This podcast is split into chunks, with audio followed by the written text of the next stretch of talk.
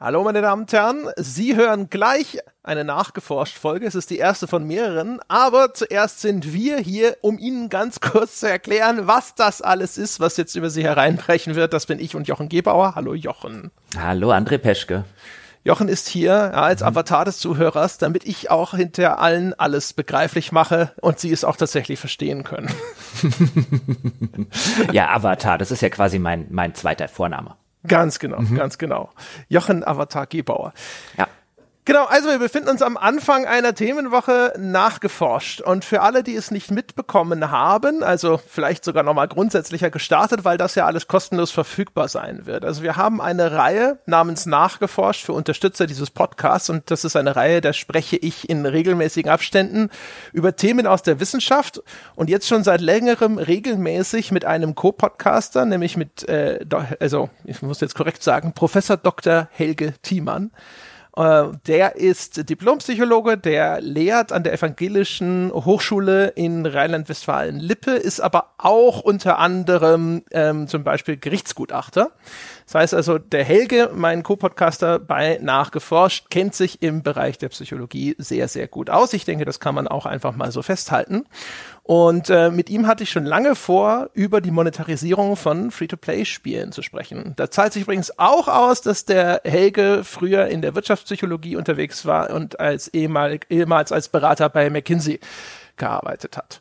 Und da hatten wir eigentlich letztes Jahr schon eine Reihe von Podcasts vorbereitet. Da haben wir so eine äh, Sammelsurium, so eine Matrix aus verschiedenen Free-to-Play-Spielen uns vorgenommen, aber wir haben hinterher festgestellt, dass das alles zu verwirrend war, weil wir ständig eben auf unterschiedliche Spiele referenziert haben und zwischen unterschiedlichen virtuellen Währungen hin und her gesprungen sind, um dieses Feld erschöpfend abzudecken. Und jetzt hatten wir das große Glück, dass uns Blizzard das Spiel Diablo Immortal geschenkt hat, in dem so ziemlich alle Monetarisierungsvarianten in einem Spiel enthalten sind. Und deswegen haben wir die alten Folgen zu ganz großen Teilen weggeschmissen und das am Beispiel von Diablo Immortal nochmal neu aufgezogen. Und den ersten von zwei Teilen, wo wir uns die Monetarisierungsmechaniken, Tricks und Techniken in Diablo Immortal anschauen, den ersten Teil hören Sie jetzt im Anschluss dieser Einleitung. Hm, danke Blizzard. Ja, muss man an der Stelle auch einfach mal sagen. Die haben mitbekommen, dass ihr das vorhabt, dass euch da so ein bisschen das Leuchtturmspiel gefehlt hat, das aktuelle Spiel, an dem man das alles mal durchexerzieren kann. Und dann haben sie gedacht, wir haben doch da dieses Diablo Immortal noch in der Mache. Komm, klatsch mal alles drauf, damit der andere und der Helge auch was zu quatschen haben.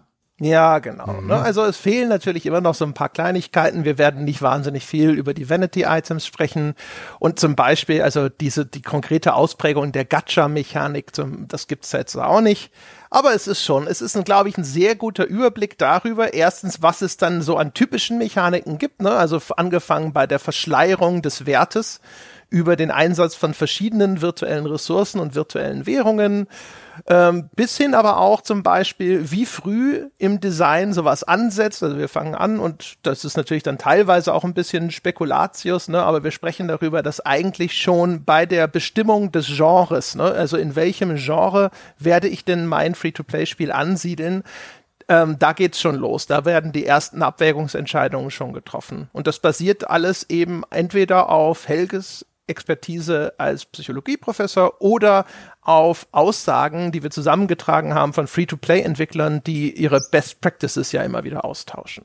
Ich äh, gehe also davon aus oder ähm, würde zusammenfassen in diesen zwei Podcasts. Heute erscheint der erste Teil, dann erscheint morgen auch kostenlos für alle der zweite Teil ähm, dass ihr eben anhand des aktuellen Beispiels Diablo Immortals einfach mal hingeht und mir wäre gar nicht bekannt, dass das sonst irgendwo mal je passiert worden wäre. Ich hätte es zumindest, wenn da nicht gelesen, gehört oder gesehen und nehmt einfach mal alle oder fast alle Monetarisierungsmaßnahmen ähm, auf diesem Free-to-Play-Bereich äh, am Beispiel Diablo Immortal auseinander und äh, guckt, wie die funktionieren, welche, welche Rolle die erfüllen, was die tun, wie die zusammenwirken und so weiter.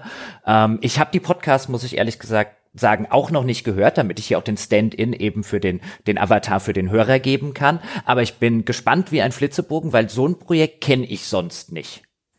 Ja, also wer sich mit Diablo Immortal auseinandergesetzt hat, der wird natürlich das ein oder andere schon gehört haben. Insbesondere äh, sowas wie, ah, das hat so 23 oder was auch immer verschiedene virtuelle Währungen, wobei diese Aussage ist auch schon wieder nicht ganz korrekt gewesen, weil dann werden virtuelle Währungen und einzelne Ressourcen in dem Spiel in einen Topf ge geworfen. Also wir dröseln das schon sehr detailliert auf. Wir sind aber also trotzdem natürlich dazu gezwungen, manchmal zu abstrahieren. Ne? Also ein Beispiel ist zum Beispiel, es gibt äh, zwei unterschiedliche zentrale Lootboxen sozusagen in dem Spiel. Das ist einmal das Ältestenportal und dann gibt's noch dieses Grabmal von Ibn Fahd. Und wir beschäftigen uns eigentlich nur mit einem davon intensiv, nämlich mit dem ältesten Portal, äh, weil ansonsten wird das halt alles doch viel zu feingliedrig und dann auch zu einem gewissen Grade redundant. Ne? Also wir werden jetzt nicht wirklich jedes mikroskopische Detail ansprechen. Es hat so schon ja mehr als genug Material abgeworfen. Okay, und dann erscheint im Anschluss, nämlich am Freitag, noch ein weiterer Podcast, der auch da wieder für alle zugänglich sein wird, also ausnahmsweise nicht hinter der Paywall steckt, wo ihr nochmal abschließend und umfassend über das ganze Thema der Sucht und der Suchtmechaniken sprecht, korrekt? Ganz genau, wir haben uns den Daniel Illy dazu geholt, den kennen wir auch bereits. Also Hörer dieses Podcasts konnten ihn bereits hören. Wir haben schon mal mit ihm eine Folge gemacht, als damals die Computerspielsucht als offizielle Diagnose aufgenommen wurde in den DSM. Und der Daniel Illy, der betreibt zusammen mit einem Kollegen eine Suchtberatungsstelle für Computerspielsucht. Und der hat auch äh, im wahrsten Sinne des Wortes das Buch zur Computerspielsucht schon geschrieben, nämlich das Praxishandbuch Computerspielsucht, also das sich an andere Therapeuten richtet, die auch Patienten in dem Bereich betreuen möchten und denen Hintergrund gibt dazu. Und mit ihm gemeinsam sind wir dann konkret auf das Thema von Computerspielsucht äh, und solchen Glücksspielmechaniken und inwiefern die vielleicht besonders verführerisch sind, sind wir, äh, haben wir mit ihm drüber gesprochen und haben aber auch nochmal kritisch hinterfragt, wie weit ist der Forschungsstand hier eigentlich wirklich? Wie konkret und wie belastbar sind die Erkenntnisse in dem Bereich? Und was du ja auch gemacht hast, wenn ich korrekt informiert bin, in dem Rahmen dieses Gespräches oder am Ende dieses Podcasts am Freitag, du hast auch nochmal mit der USK gesprochen, die ja für Alterseinstufungen in Deutschland verantwortlich ist, wie da der Stand der Dinge insbesondere bei Online-Spielen ist, korrekt? Genau, ne? man wird mhm. feststellen, dass wir im Verlauf des Gesprächs mit Daniel Illy auf das Thema kommen, eigentlich wurde letztes Jahr das Jugendschutzgesetz in Deutschland angepasst, um sowas wie Lootboxen in Zukunft stärker bei den Altersfreigaben zu berücksichtigen.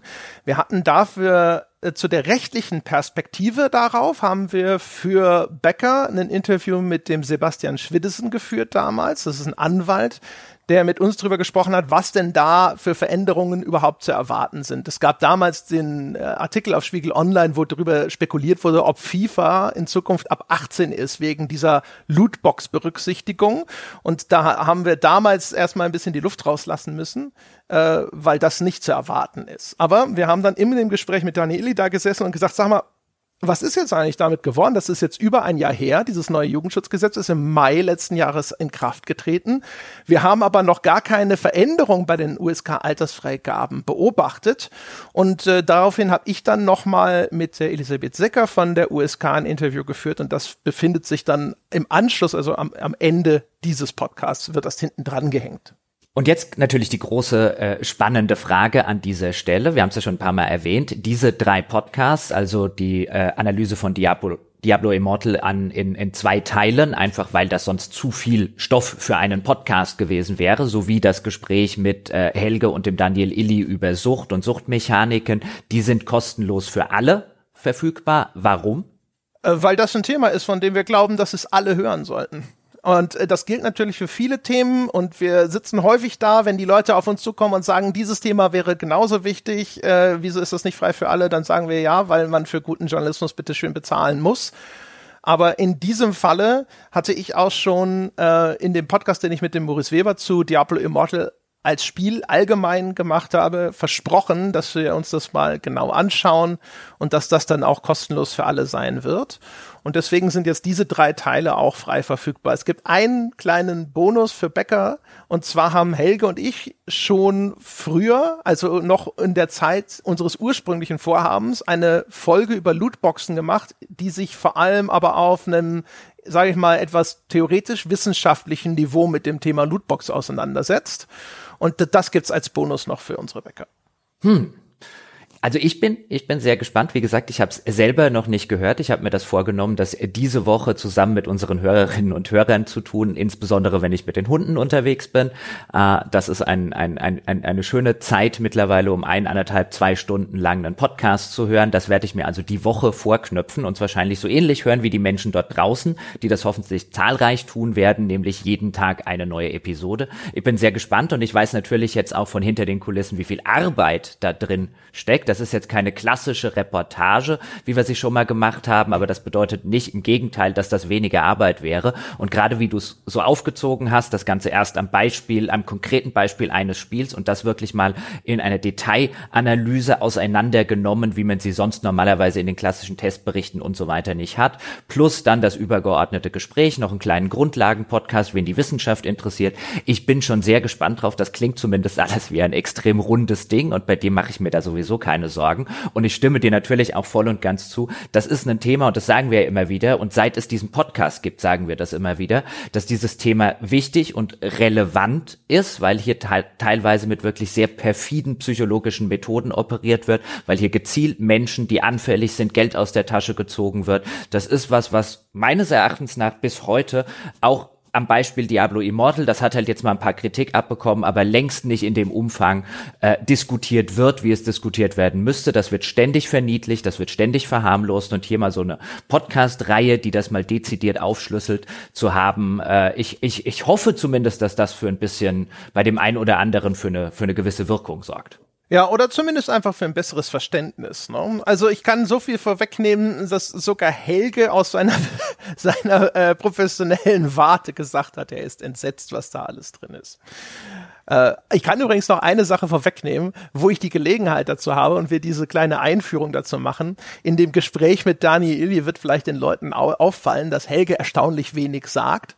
Äh, das liegt daran, dass wir im Vorfeld so ein bisschen so die, die ganzen Gesprächsthemen alle schon zusammen ermittelt hatten und ich als Moderator dann einfach immer wieder Fragen gestellt habe und wir hatten ein bisschen einen Lag in der Leitung. Das heißt, Helge hat sich meistens dann einfach nicht eingeklinkt, aber er hat immer da, wo er wirklich Fragen oder Bemerkungen hatte, die ihm persönlich wichtig erschienen, die sind alle drin. Es ging, geht, geht jetzt nur darum, normalerweise hätte Helge noch ein, zwei Fragen vorgelesen und das habe jetzt in dem Falle ich gemacht, weil ich gewartet habe, dass er einsetzt. Dann kam nichts wegen dem Lag in der Leitung und dann habe ich das immer übernommen. Deswegen ist mein Gesprächsanteil so hoch. Aber bitte denken Sie nicht, ich hätte Helge hier irgendwie überfahren oder sonst irgendwas. Hm. Es fehlt nichts in diesem Podcast das, das Entsetzen von Helge ob äh, der vorhandenen äh, Mechaniken übrigens, dass äh, ähm, äh, einerseits natürlich falsch jetzt zu sagen, das freut mich zu hören. Mich würde natürlich viel mehr freuen, wenn diese, wenn diese Mechaniken erst gar nicht drin wären. Aber das ist ja auch so ein bisschen ein Pet Peeve, den wir jetzt in der, in der Vergangenheit wir beide schon hatten oder ich auch äh, gerne mal insbesondere, weil dann bei solchen Spielen eben gerne hingegangen wird und dann wird gesagt, dann ja, aber es sind ja nur kosmetische Items oder ja, aber es ist ja kein Pay to Win, dieses, äh, dieser blöde Begriff, den, wenn es den nicht gäbe, müssten ihn die Spielehersteller sofort erfinden, weil er meistens so eine Ausrede ist. Ja, wenn es nicht Pay to Win ist, ist es nicht ganz so schlimm. Und da mal einen Psychologen drauf gucken zu lassen, der wirklich kenne hat, wie diese Mechaniken funktionieren. Ähm, ich glaube, dass, dass das wäre vielleicht ein Schritt, das wäre so wünschenswert, mal hin in diese Richtung, dass nicht mehr ständig dieses falsche Pay-to-Win-Mantra vor sich hergetragen wird. Ja, und vor allem, also man kennt Helge ja, also wenn man länger schon zuhört. Und Helge ist eigentlich schon ein jemand, der, der sich immer auch sehr bemüht, sich da zurückzunehmen und das Ganze dann sehr nüchtern zu betrachten. Ne? Und ich möchte auch darauf hinweisen, dass ich auch als, obwohl ich bekennendermaßen kein großer Freund von Free-to-Play bin, selbst da, wo Lootboxen nicht zum Einsatz kommen, ich habe mich wirklich auch sehr bemüht, das Ganze sachlich zu be behandeln. Und wir haben den Daniel Illy, glaube ich, auch schon wirklich kritisch hinterfragt, insbesondere wenn es darum geht, wie, wie gefestigt ist denn der Sachstand in dem Bereich. Ne? Und da gibt es durchaus auch noch offene Fragen. Also man soll jetzt nicht erwarten, dass das jetzt alles nur dazu dient, auf das Thema irgendwie insgesamt einzuprügeln oder sowas, sondern es ist jetzt tatsächlich einfach mal eine umfassende kritische Auseinandersetzung und an einem populären aktuellen Beispiel, das sich dafür nun auch wirklich mehr als angeboten hat. Und das ist, wie gesagt, ich finde, das ist etwas, das äh, ja, das hatte ich schon länger mir gewünscht, dieses Thema mal so umfassend zu behandeln, dass man auch in Zukunft sagen kann, hier, wir haben das wirklich, wir haben einen sehr guten Überblick über dieses Themenfeld im Programm und es gibt Gründe, warum wir derartig reserviert sind, wenn es um das Thema Free-to-Play und insbesondere um diese Glücksspielmechaniken geht. Wunderbar, dann bleibt mir zumindest an dieser Stelle lediglich noch äh, uns allen, ja, mir und den Hörerinnen und Hörern da draußen viel äh, Spaß mit dem Hören dieser Podcasts zu wünschen. Ja, ich gehe jetzt demnächst, äh, schnapp ich mir Scout und Recon, dann geht's hier ins Feld und dann wird die erste Folge gehört. Ich freue mich drauf. Ja, ich freue mich auch und ich drücke extrem die Daumen. Wir haben echt wahnsinnig viel Zeit und Mühe investiert. Ich hoffe, es hat sich bezahlt gemacht. So, in diesem Sinne, meine Damen und Herren, jetzt geht's los. Es äh, folgt nochmal ein Vergangenheitsandreh für Sie sozusagen mit der ersten Folge von Nachgeforscht zu Diablo Immortal und der Monetarisierung. Viel Spaß! Meine Damen und Herren, herzlich willkommen bei Nachgeforscht und heute haben wir uns vorgenommen, wir sezieren ein Spiel namens Diablo Immortal und seine Strategien, um in die Geldbörse des Spielers zu greifen. Und wenn es um Sezieren geht, ist der Wissenschaftler nicht weit. Professor Dr. Helge Thiemann ist hier, um mir nicht nur zu assistieren, er wird das Skalpell quasi wahrscheinlich selber schon in der Hand halten. Hallo Helge. Hallo andere, die Messer sind gewetzt, bereit zum Sezieren, wenn sie es sind. Hervorragend, ja. Also, meine Damen und Herren, zur Einführung für alle diejenigen, die vielleicht zuhören und sich noch nicht so richtig vorstellen können, was denn ein Diablo Immortal ist, gibt es vielleicht einen ganz kurzen Satz vorneweg. Diablo Immortal, ein Spiel von Blizzard in Kooperation mit NetEase. Blizzard natürlich einer der bekanntesten Spielehersteller der Welt die Macher von vielen altehrwürdigen äh, Reihen, insbesondere Warcraft, aber eben auch Diablo. Und Diablo ist ein Hack and Slay. Das bedeutet, man schaut aus einer Vogelperspektive auf eine Welt, in diesem Falle äh, eine Welt beeinflusst von religiösen und okkulten Motiven wie Engeln und Dämonen. Und unser einsamer Recke, der geläuft durch diese Welt und besiegt Monster. Und das Besiegen von Monstern bringt uns und ihm Ressourcen und macht unsere Spielfigur stärker. Es erlaubt uns allerdings vor allem auch, immer bessere Rüstung für diese Spielfigur anzuhäufen. Und diese Rüstung wiederum, ja, die wappnet uns gegen, für den Kampf gegen immer stärkere Monster. Und so dreht sich dieses Rad immer weiter im Kreis. Und während das Spiel also auch noch viele Zwischenziele bereithält, zum Beispiel eben auch den Abschluss einer Story-Kampagne, die eine Geschichte erzählt, ist das ultimative Spielziel für Leute, die sich so richtig in dieses Spiel reinfuchsen wollen, die Macht unserer Spielfigur auf das quasi absolut mögliche Maximum zu steigern. Und dafür braucht sie eben die bestmögliche Ausrüstung, bestehend aus klassischen Rüstungsteilen wie Helmen, Brustpanzern und so weiter, aber insbesondere auch magische Edelsteine, die in diese Rüstungsteile eingefügt werden, um sie noch mächtiger zu machen. Und genau um diese Edelsteine wird es später auch nochmal gehen, weil die zu einem sehr großen Kostenfaktor in Diablo Immortal werden können. Ein Spiel, das nominell erstmal kostenlos zu haben ist, auf Mobiltelefonen oder mobilen Plattformen, auch auf Tablets, die unter iOS und Android laufen. Es gibt es aber auch für den PC. Das ist so mal die ganz breite Einführung für alle, die uns zuhören, aber vielleicht noch nicht so vertraut sind, entweder mit Diablo oder Computerspielen insgesamt. Um das Spiel geht's aber in dieser Folge wirklich nur insoweit es relevant ist, um zu erklären, wie dieses Spiel hinterher tatsächlich Geld verdienen will. Und äh, wir versuchen ab und zu auch mal Querverweise zu machen zu anderen Titeln in diesem Bereich. Weil vieles von dem, was Diablo Immortal macht, ist allgemeingültig. Deswegen haben wir uns das ausgesucht. Wir haben nämlich schon mal vorgehabt, eine Folge zu Monetarisierungsstrategien zu machen.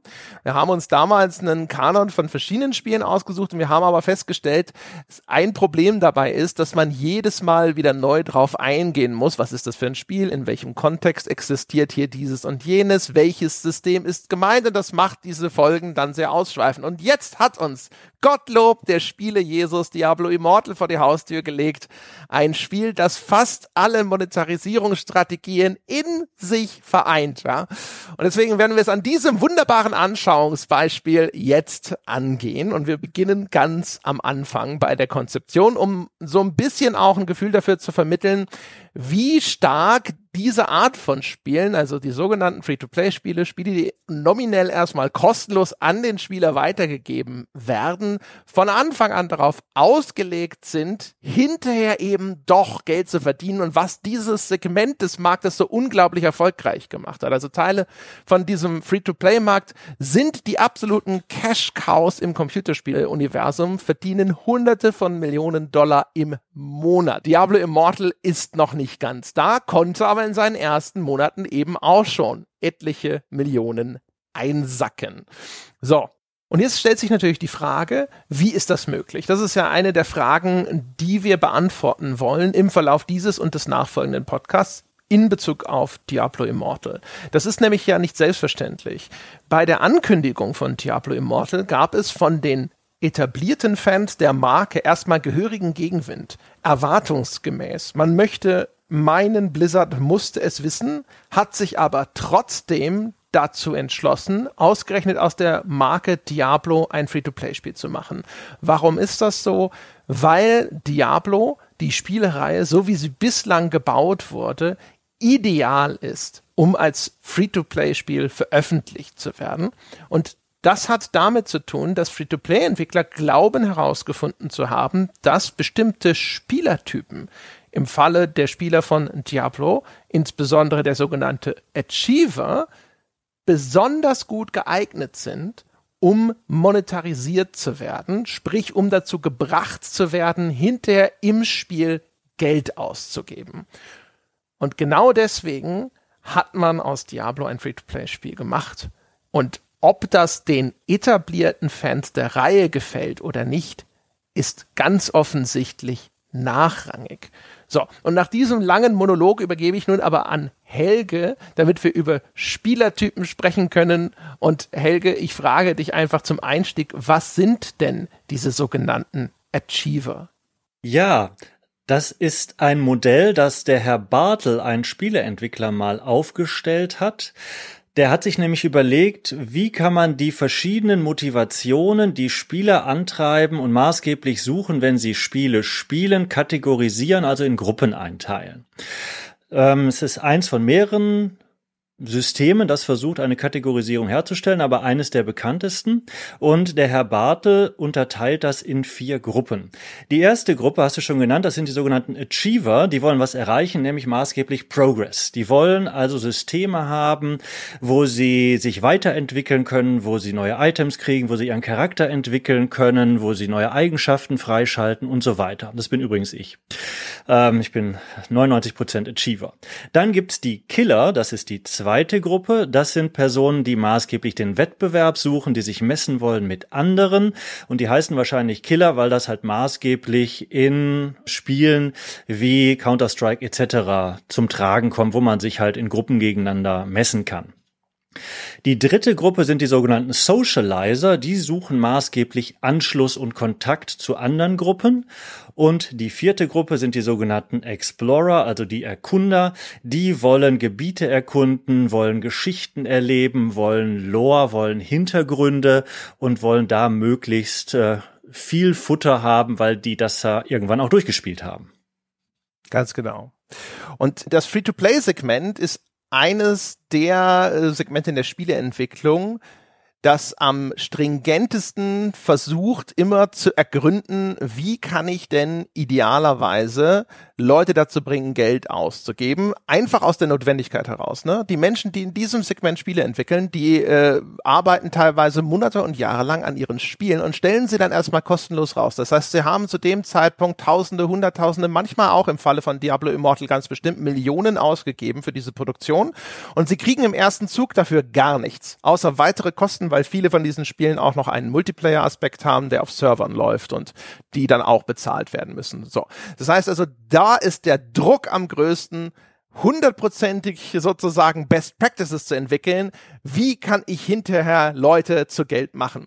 Ein kleiner Disclaimer deswegen vorneweg. Wir werden hier manchmal Dinge erwähnen, wie auch diese Konzepte von dem Richard Bartel. Äh, die sind Best Practices, die sich aus dem Free-to-Play-Bereich herausgebildet haben. Das bedeutet nicht, dass es deswegen dazu 15 Double-Blind-Studien gibt, die das wissenschaftlich nachgewiesen haben. Aber das sind Dinge, die die Free-to-Play-Community sich selbst weiter erzählt, als wir haben das ausprobiert. Wir haben auch anhand unserer Daten überprüft, ob das funktioniert und wir sind der Meinung, so geht's. Und dazu gehört die Einschätzung, dass der Achiever-Spielertypus derjenige ist, der am besten zu monetarisieren ist. Ähm, und das klingt auch logisch, weil die Killer äh, das sind die Spieler, die sich gegeneinander messen. Das heißt, das sind Spiele, wo das Vermögen des Spielers über seinen Erfolg entscheidet. das nennt man bei uns in der Branche Skill. Und Skill hat einfach nicht jeder und vor allem natürlich nicht jeder gleich viel. Das heißt, da fallen Leute raus, die nicht den nötigen Skill mitbringen können, die nicht die Reaktionsfähigkeit haben, nicht die Multitasking-Fähigkeiten haben oder was auch immer dort für ein Skill abgerufen werden soll. Deswegen sind sie erstmal ein bisschen schlechter monetarisierbar als die Achiever. Die Socializer werden meistens zu Geld gemacht, indem man denen eben soziale Dinge verkauft. Also vor allem diese sogenannten Vanity-Items oder kosmetischen Gegenstände. Das sind einfach hübsche Klamotten, Sachen, die man herumzeigen kann, Sachen, die äh, dazu führen, beim Spiel in der Gruppe den anderen Gruppenmitgliedern helfen kann. Das sind Dinge, die an diese Gruppe verkauft werden können. Die sind ganz gut. Und die Explorer, die mag keiner weil die Explorer sind diejenigen, die ja eine Spielwelt erforschen wollen. Die wollen eine, eine, eine Geschichte erleben. Und das sind Inhalte, die sind teuer zu produzieren und die werden von dieser Spielergruppe insbesondere sehr schnell konsumiert. Das heißt also, man stellt eine neue Erzählkampagne raus. Nach zwei Tagen sind die Explorer da durchgerauscht und schreien nach neuem Content. Aber das dauert Wochen und Monate, diesen Content zu produzieren. Deswegen sagen die Free-to-Play-Entwickler selber, das ist eigentlich die uninteressanteste Gruppe super teurer Content, ja, man kann den nicht endlos einfach nachproduzieren, das ist nicht gut. Die Achiever hingegen, das ist der ideale Spielertypus und das ist der Spielertypus, auf den Diablo, auch die klassischen Diablos schon immer abgezielt hat. Das sind die Leute, die eben alle Quests fertig machen wollen, die ihre Spielfigur optimieren möchten. Die wollen im Level, im Rang aufsteigen und äh, neue Ränge zur Verfügung zu stellen, kostet gar nichts. Das ist ein, ein, Zähler, den der Entwickler einbaut und der immer weiter hochzählt. Du bist Rang 1, du bist Rang 2, du bist Rang 3. Das sind irgendwelche Balken, die sich füllen, die Erfahrungspunkte aufsummieren. Das ist super günstig, genauso wie eben zum Beispiel einfach eine Masse an neuen Ausrüstungsgegenständen, wie das im Falle von Diablo passiert. Also genau das ist ideal.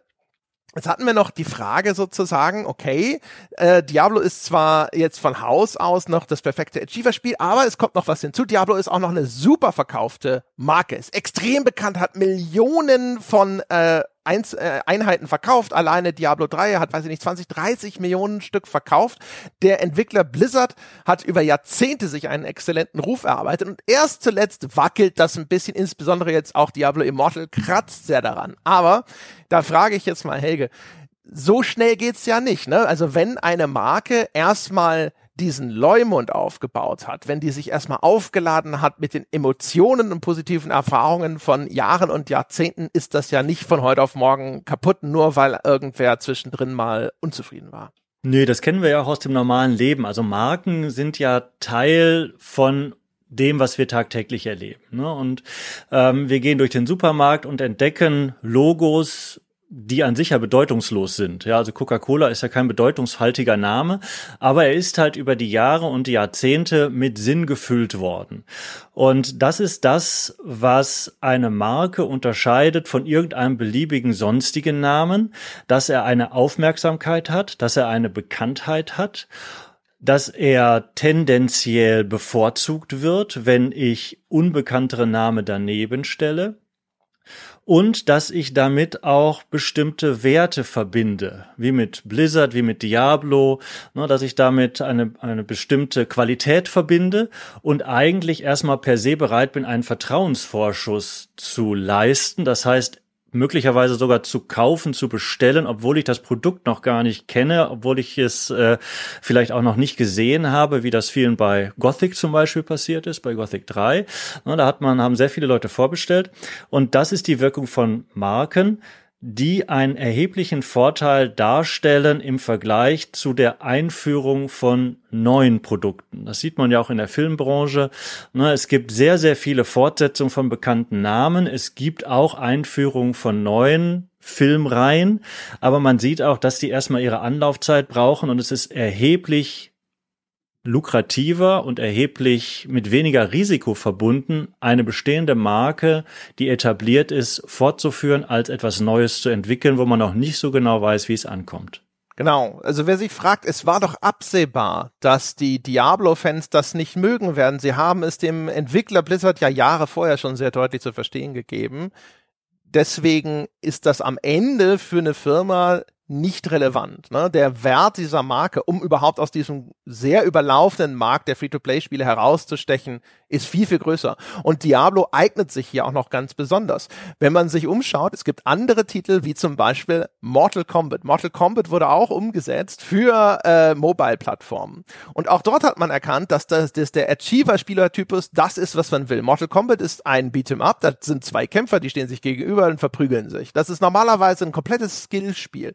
Diese Auskopplung für Mobile-Plattformen wurde zu einem Achiever-Spiel umgebaut, wo man auf einmal wirklich nur noch Tasten gedrückt hält, irgendwelche Kärtchen sammelt. Es hat mit dem Original nichts mehr zu tun und man sieht, was für eine unglaubliche Transformation hier vorgenommen wurde obwohl die, der gleiche Markenname steht da drauf. Ne? Das ist Mortal Kombat jetzt für, für Mobile. Das ist ein völlig anderes Spiel. Im Vergleich dazu ist die Transformation von Diablo für geradezu zurückhaltend. Und auch die Hersteller von Mortal Kombat, also in diesem Falle Warner Brothers, hat es nicht interessiert, was die Fans dieses Ursprungsspiels darüber denken. Der Mehrwert der bekannten Marke ist viel stärker. So, jetzt kommen wir zu Diablo Immortal, das Spiel, und wir werden uns dort jetzt durch die drei Hauptsegmente dieses Spiels so langsam durchspielen äh, und reden sozusagen. Und wir, also wir haben es in diese drei Teile aufgeteilt, und zwar reden wir jetzt in dieser Folge über den Spiel Einstieg. Der vielleicht wichtigste Teil eines Free-to-Play-Spiels, das sogenannte Onboarding eines neuen Spielers, der, das ist das, wo man die allermeisten Leute verliert. Darüber werden wir jetzt sprechen und danach werden wir über den Mittelteil und den Endteil in einer anderen Folge sprechen. Und das, was einem direkt auffällt auf den ersten Metern im Spiel. Ne? Man beginnt dieses Spiel, man legt eine Spielfigur, so kann man aussuchen aus verschiedenen äh, Spielfigurenklassen, was einem gerade so liegt. Und dann wird die mit einem Boot an einen Steg gefahren, man läuft los, man erschlägt die ersten Monster und man merkt schon auf einmal, da sind unglaublich viele Stufenaufstiege für diese Spielfigur innerhalb eines extrem kurzen Zeitraums. Und auf der anderen Seite fällt einem auf, da wir ja hier auf diese Monetarisierungsmechanismen schauen, der Shop, in dem man hinterher sein echtes Geld ausgeben soll, ist zu diesem Zeitpunkt noch gar nicht freigeschaltet. Und das ist nicht mal etwas, was jetzt für Free-to-Play-Spiele ganz besonders ist. Zum Beispiel viele von den sogenannten Games as a Service, also Spiele, die von vornherein trotzdem 50, 60 Euro kosten, die dann aber sehr lange Zeit gespielt werden wollen, benutzen einen ähnlichen Spieleinstieg, wo am Anfang sich die Belohnungen häufen, aber nicht so extrem. Helge, warum macht das Spiel das eigentlich? Wieso werde ich so schnell von irgendwelchen Belohnungen überschüttet? Ne, erstmal tarnt sich der Wolf ja ein bisschen, ja, im Schafspelz, indem er halt sagt, ich will ja vielleicht gar nicht dein Geld, ja. Guck mal, der Shop-Button ist noch gar nicht da. Na, sondern ähm, erstmal versucht Diablo Immortal ja ein gutes Spiel zu sein. Und ähm, das versucht es auf mehreren Ebenen. Es sieht ja erstmal gut produziert aus, die Grafiken sind schön, die Animationen sind schön, das ist sehr fluffig zu spielen. Ähm, ich habe es auch angespielt. Es ist quasi nicht möglich, sich zu verlaufen große Fehler zu machen. Man hat Fußspuren, die einem genau sagen, dahin musst du. Und man wird selbst, würde ich mal behaupten, völlig ohne Skill. Sobald man irgendwie anfängt, Tasten zu drücken, fallen die Monster um. Na, also man muss nicht besonders viel leisten, um das zu schaffen. Und man bekommt beständig Belohnungen in verschiedenen Formen. A, steigt der Charakter im Level auf, wird stärker, bekommt neue Fähigkeiten freigeschaltet, die selbst dann auch immer stärker werden, immer mehr Schaden produzieren. Und man findet Gold und Gegenstände, die man dann austauschen kann, wodurch man ja noch mal stärker wird. Und der Mechanismus, der aus psychologischer Sicht dahinter steckt, ist sehr einfach und der wird uns auch durchs gesamte Spiel begleiten, weil der nicht nur hier auftaucht, sondern letztlich auch im Shop und im späteren Spielverlauf eine grundsätzliche Rolle spielt. Und das ist das operante Konditionieren, was Herr Skinner circa 1950 im Rahmen der äh, sogenannten Strömung des Behaviorismus erforscht hat. Und der hat sich halt mit der Frage auseinandergesetzt, was bewirken Konsequenzen auf eine bestimmte Verhaltensweise. Und er hat festgestellt, wenn ich eine bestimmte Verhaltensweise belohne, durch was auch immer, entscheidend ist, dass es für das Individuum als Belohnung äh, wirkt oder so wahrgenommen wird, dann erhöht sich die Wahrscheinlichkeit, dass das Verhalten häufiger gezeigt wird in der Zukunft. Was möchte das Spiel hier erreichen? Ziel ist es erstmal, dass der Spieler, der das Spiel ja umsonst bekommen hat, einfach spielt und weiterspielt. Also gewünschte Verhaltensweise ist, fahre fort im Spielverhalten. Was er also macht, das Spiel ist, wenn sobald du Spielverhalten zeigst, belohnt das Spiel dich dafür. Das macht es auch ununterbrochen. Das heißt, man kann sich gar nicht retten vor Belohnung. Ich äh, habe so schnell gespielt, ich habe meine Stufenausstiege noch nicht mal mitbekommen. Da war ich schon Level 10. Ja, also so schnell kann man gar nicht gucken, wie man da aufsteigt. Ähm, was ja Spieler teilweise auch anders machen. Also andere Spiele machen das anders. Hier ist das bewusster Teil des Spielkonzeptes, weil ich möchte das sogenannte kontinuierliche Verstärken machen. Das heißt, ich möchte einen Spieler immer dann, wenn er erwünschtes Verhalten zeigt, dafür belohnen. Das hat nämlich zwei Konsequenzen, wenn ich kontinuierlich, also durchgehend immerwährend verstärke. Es hat die Konsequenz, dass das Verhalten sehr schnell aufgebaut wird. Was ja hier genau das Ziel ist. Ich möchte, dass der Spieler immer weiter spielt. Ähm, es hätte noch die zweite Konsequenz, dass wenn ich die Belohnungen weglasse, plötzlich, dann würde der Spieler auch zügig das Verhalten wieder beenden. Das heißt, das einmal gezeigte Verhalten wird bei Wegbleiben der Belohnung dann auch relativ schnell fallen gelassen. Ähm, und das ist das, was halt nicht gewünscht wird. Ne? Das heißt, diese, dieser Strom an Verstärkungen, an Belohnungen, der hält erstmal einen Gutteil der Spielzeit an. Und es ist erwünscht, dass der Spieler erst möglichst spät ein Stück weit in die Frustration gerät. Frustration in Anführungsstrichen, also ein Stück weit weniger Belohnungen bekommt. Als kurzer Exkurs Operantes Konditionieren ist auch nichts, was Spielen jetzt besonders ist, sondern es ist ein Mechanismus, den man im gesamten Leben findet. Also wenn man ein Kind hat und das Kind zeigt unerwünschte Verhaltensweisen, dann wird man das Kind bestrafen dafür. Also das muss keine körperliche Bestrafung sein. Ne, es kann ja auch ein Hinweis sein, das möchte ich nicht, ein äh, böses Gucken in Anführungsstrichen. Oder wenn das Kind erwünschte Verhaltensweisen zeigt, werde ich das Kind belohnen, nicken, sagen, ja, hast du toll gemacht. Ne, das heißt, das System des operanten Konditionierens und alles, was dahinter steckt, ist letztlich Teil unseres alltäglichen Lebens und Funktionierens. Im Rahmen unser, unseres menschlichen Daseins wird eben Verhalten durch die Konsequenz, die wir darauf erfahren, verändert, ob es in Abhängigkeit, ob es belohnt oder bestraft wird. Es ist im Grunde genommen ein, ein normaler Lernprozess, könnte man sagen, oder? Also du hast ja auch ges schon äh, gesagt, wenn man das einfach nur so macht, dass man den Spieler einfach nur immer hier mit Belohnungen überschütten würde oder sowas, dann ist das etwas, was aber eher eine kurzfristige Wirkung hat. Das heißt, es ist auch eigentlich dann sogar später im Interesse des, äh, des Spiels, das so langsam aufzuhören und immer mal wieder noch zu belohnen, damit ein Übergang stattfindet bis hin zu eigentlich einer sozusagen einer Eigenständigkeit, ne? So wie man das vielleicht bei einem Kind machen würde, dass man es am Anfang häufig belohnt und dann bisschen weniger belohnt, bis man irgendwann da sitzt und sagt, so, das ist jetzt gelerntes Verhalten und jetzt gibt es gar keine Belohnung mehr dafür, sondern jetzt gibt's ab jetzt gibt's vielleicht nur noch den schiefen Blick, wenn das gewünschte Verhalten nicht mehr auftaucht. Genau, das ist der strategische Einsatz von sogenannten Verstärkerplänen, wo man sich im Vorhinein schon überlegt, wie kann ich ein Verhalten bestmöglich hervorrufen. Und ein praktisches Beispiel wäre Schuhbinden von Kindern. Ja, das können die am Anfang noch nicht. Man braucht erstmal gewisse motorische Grundvoraussetzungen, um das zu können. So, und irgendwann haben die die und dann beginnt man, sobald das Kind äh, Anzeichen zeigt, die Schuhe richtig zu binden, dieses erwünschte Verhalten zu belohnen. Und irgendwann kann das Kind das. Dann wird der Erwachsene aber nicht bis zum 18. Lebensjahr immer wieder das Kind dafür belohnen, dass es sich die Schuhe zugebunden hat. Sondern das heißt, sobald das Verhalten dann einmal erlernt ist, belohnt man noch ein bisschen weiter und dann wird die Belohnung ausgeschlichen. Das ist ein ganz typisches Erziehungsverhalten, was teilweise ja noch nicht mal bewusst erfolgt, ne? aber was man natürlich auch bewusst einsetzen könnte, wenn man wollte, wie Diablo das tut oder wie das professionelle Erzieher ja tun. Das heißt, Ziel ist es erstmal zum Verhaltensaufbau möglichst viel zu belohnen, möglichst häufig zu belohnen und dann das Verhalten und das Belohnungsverhalten zurückzuschrauben, so dass dann auch der Eindruck entsteht, okay, ich werde nicht jedes Mal belohnt, halt, sondern nur manchmal. Das nennt man dann intermittierende Verstärkung. Und ganz besonders klug ist es, wenn man nicht nach einem festen Muster, sondern zufällig belohnt, weil dadurch halt auch längere Durststrecken entstehen und die Person die Erfahrung macht, manchmal werde ich noch belohnt, manchmal zügiger, manchmal seltener, aber es gibt halt auch Phasen, wo länger mal nichts an Belohnung kommt. Und das sorgt dafür, dass das ja am Anfang schon schnell aufgebaute Verhalten langfristig gezeigt wird, auch wenn Belohnungen mal ausbleiben.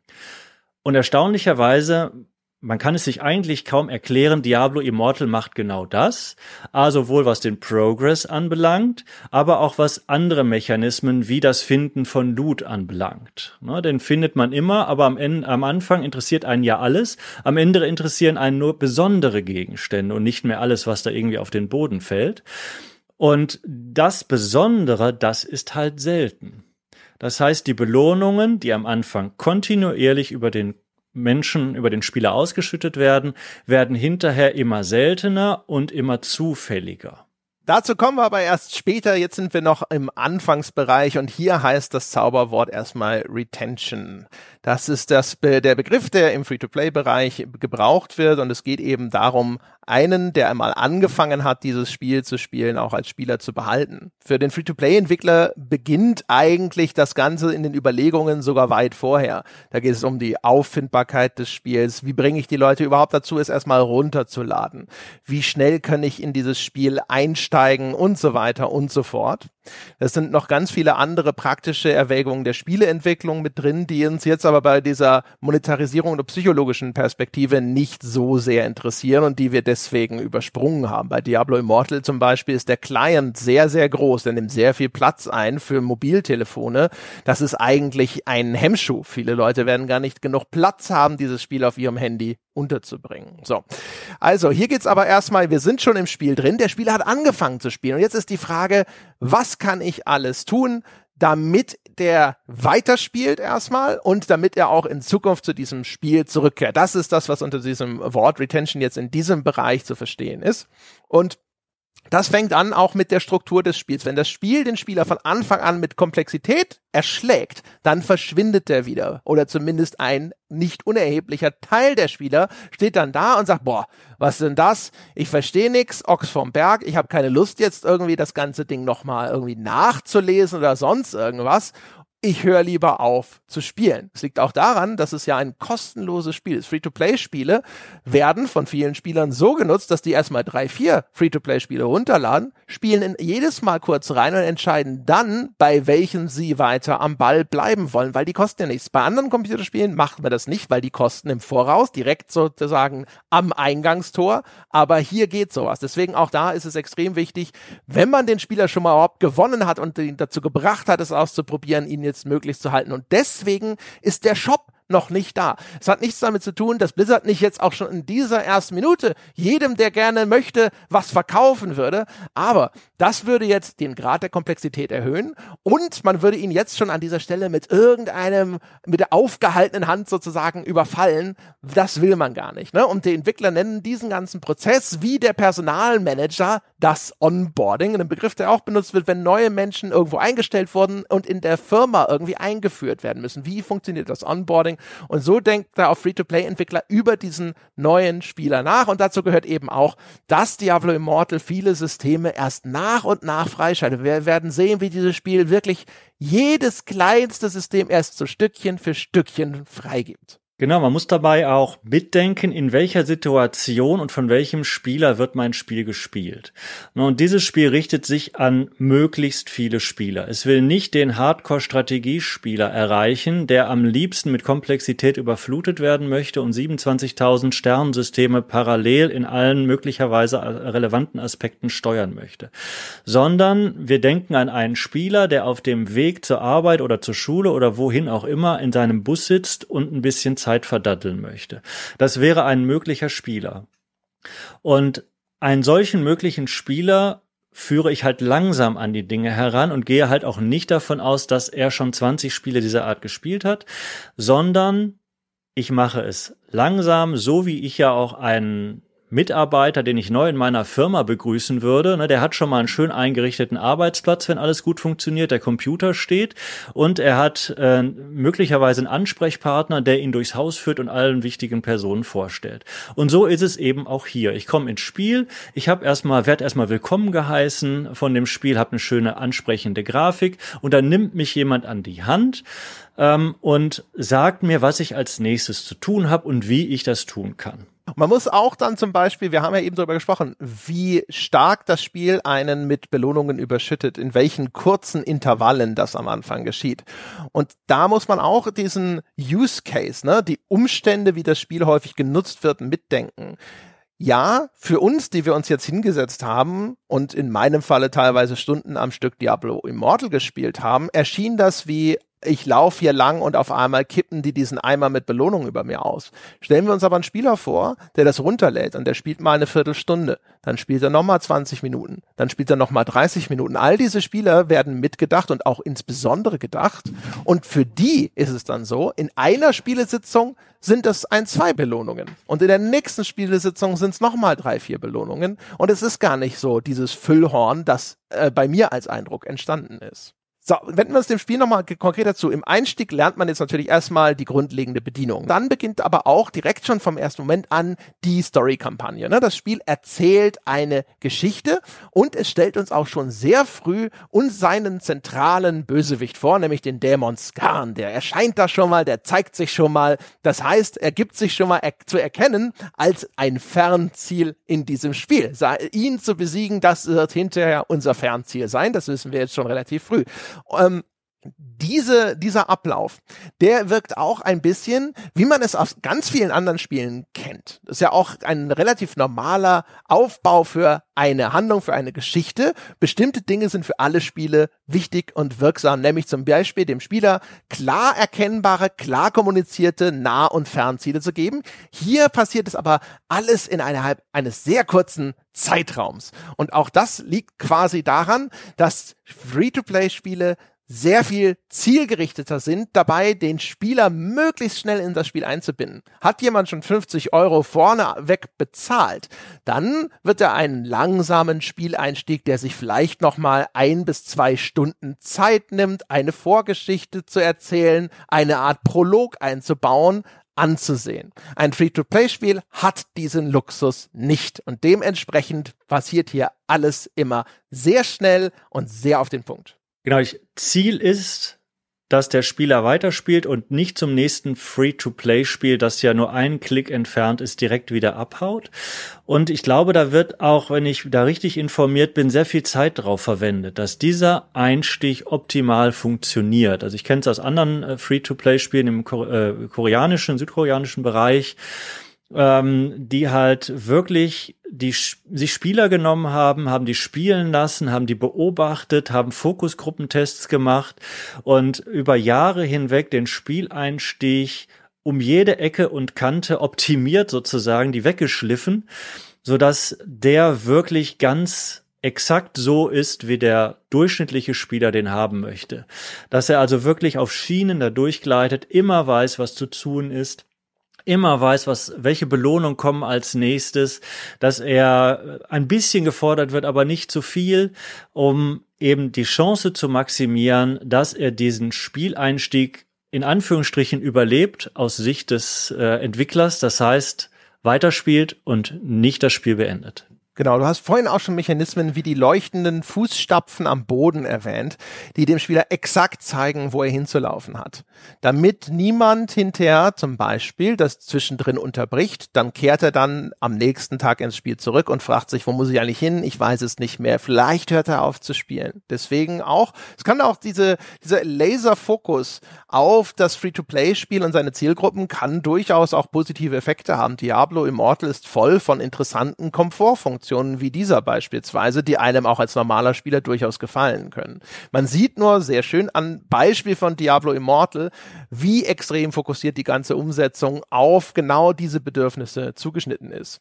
Und diese Einführungspassage des Spiels, man kämpft dann eben ein bisschen, man erlebt ein wenig Geschichte, die endet dann direkt in einem spektakulären Bossfight. Ein riesiges Echsenmonster, es speit Feuer, es beschwört Skelette und, und, und. Es sieht irregefährlich aus und tatsächlich kann man eigentlich praktisch den Daumen auf der Zuschlagentaste lassen und dann kippt das irgendwann um.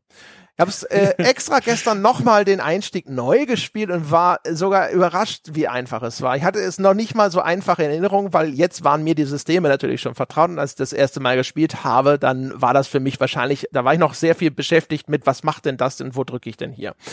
Und äh, auch hier, man will den Spieler auf Rosen betten, damit er nicht am Ende durch einen Misserfolg dazu gebracht wird, das Spiel abzubrechen. Und was man in diesem Moment natürlich noch nicht weiß, aber später feststellt, ist, das bleibt auch so. Diablo Immortal ist zwar ein sehr komplexes Spiel mit zig verschiedenen Spielsystemen, aber der spielerische Kern des Spiels, der Kampf gegen die Monster, ist und bleibt extrem einfach. Also ich musste ehrlich gesagt, also ich habe es ja auch, habe den Anfang auch gespielt und ich musste ehrlich gesagt schon ein bisschen grinsen, also plötzlich, also die sehen ja wirklich gefährlich aus. Ich habe zuerst gedacht, oh, was, äh, was, was, was, jetzt habe ich aber eine Herausforderung hier, ja. Und äh, ich habe eigentlich gar nichts gemacht. Ich habe es auch am PC gespielt, das heißt, die Steuerung war für mich so ein bisschen umständlicher, als es vielleicht für Mobile war. Und äh, ich bin auch, äh, es wird, wird einem ja netterweise immer vorher angezeigt, wo gleich die nächste Attacke passieren wird. Da kriegt man so einen schönen roten Pfeil, äh, wo gleich der, der Flächenschaden auf, also der Meteor landet oder was auch immer oder der, der Feuer, das Feuer gespuckt wird. Ähm, und ich bin da einfach nicht schnell genug rausgekommen, weil die Steuerung nicht so ganz präzise war. Das war natürlich das Spiel nicht ich. Ne? Und ähm, ja, es ist mir nichts passiert. Ja, also das ist Vieh ist trotzdem einfach umgekippt. Ähm, und äh, ja, das kennt man jetzt aus anderen Spielen dieses Genres auch anders. Ne? Es gibt durchaus Spiele, die den Spieler auch am Anfang schon fordern, teilweise schon ordentlich fordern, weil eben auch die Ausrüstung nicht besonders gut ist am Anfang. Ja, und äh, die es auch bewusst machen und direkt sagen, so mit mir ist nicht zu spaßen als Spiel, in Anführungsstriche. Ja, hier hast du eine Herausforderung. Und exakt das will Diablo nicht. Ja, sondern es will einen extrem seichten, einfachen Spieleinstieg, bei dem wirklich niemand frustriert ist bei dem es wirklich jedem gelingt, weiterzukommen und am Ende kommt man dann zu seinem Auftraggeber, der einem ja durchs Spiel zieht und der einem dann unglaublich dankt für die große Leistung, die man da vollbracht hat, nämlich einfach stehen zu bleiben und bei mir war es jetzt die linke Maustaste zu drücken ja, oder bei dir äh, halt äh, am, am Mobile die entsprechenden Tasten zu hämmern. Ne? Aber man wird halt belohnt und nicht gefordert und genau das ist gewünscht und gewollt das bleibt auch so über den weiteren Spielverlauf hinweg. Ne? Und das liegt daran, dass Free-to-Play-Entwickler haben Entscheidungen zu treffen, nicht nur was diese Spielertypen angeht, worüber wir vorhin gesprochen haben, sondern auch so ein bisschen, ne, in, wollen sie sich in eine Nische begeben oder wollen sie in die Breite gehen? Und Diablo Immortal hat sich ganz offensichtlich für die Breite entschieden und deswegen muss alles abgeschliffen werden, was in irgendeiner Form dem Ganzen im Wege steht. Und das liegt einfach auch an den ähm, den, sage ich mal, den, den, den harten Zahlen, Daten und Fakten in diesem Free-to-Play-Bereich. Helge, wie viel Prozent von äh, der Nutzer eines Free-to-Play-Spiels bezahlen, so grob, würdest du sagen? Ja, was meinst du denn? ja, du weißt es jetzt, ne? Aber jeder kann ja mal für sich überlegen, so von 100 Prozent aller Spieler, wie viel dafür dann einen Cent ausgeben. Und äh, man kennt so die Zahlen ungefähr. Und die richtige Antwort wäre 10% gewesen. 10% der Nutzer eines Free-to-Play-Spiels bezahlen überhaupt irgendwas. Da reden wir dann aber nicht immer um riesige Summen, sondern teilweise dann auch um Spieler, die halt 2,50 Euro bezahlen. Ne? Davon wird ja kein Entwickler satt.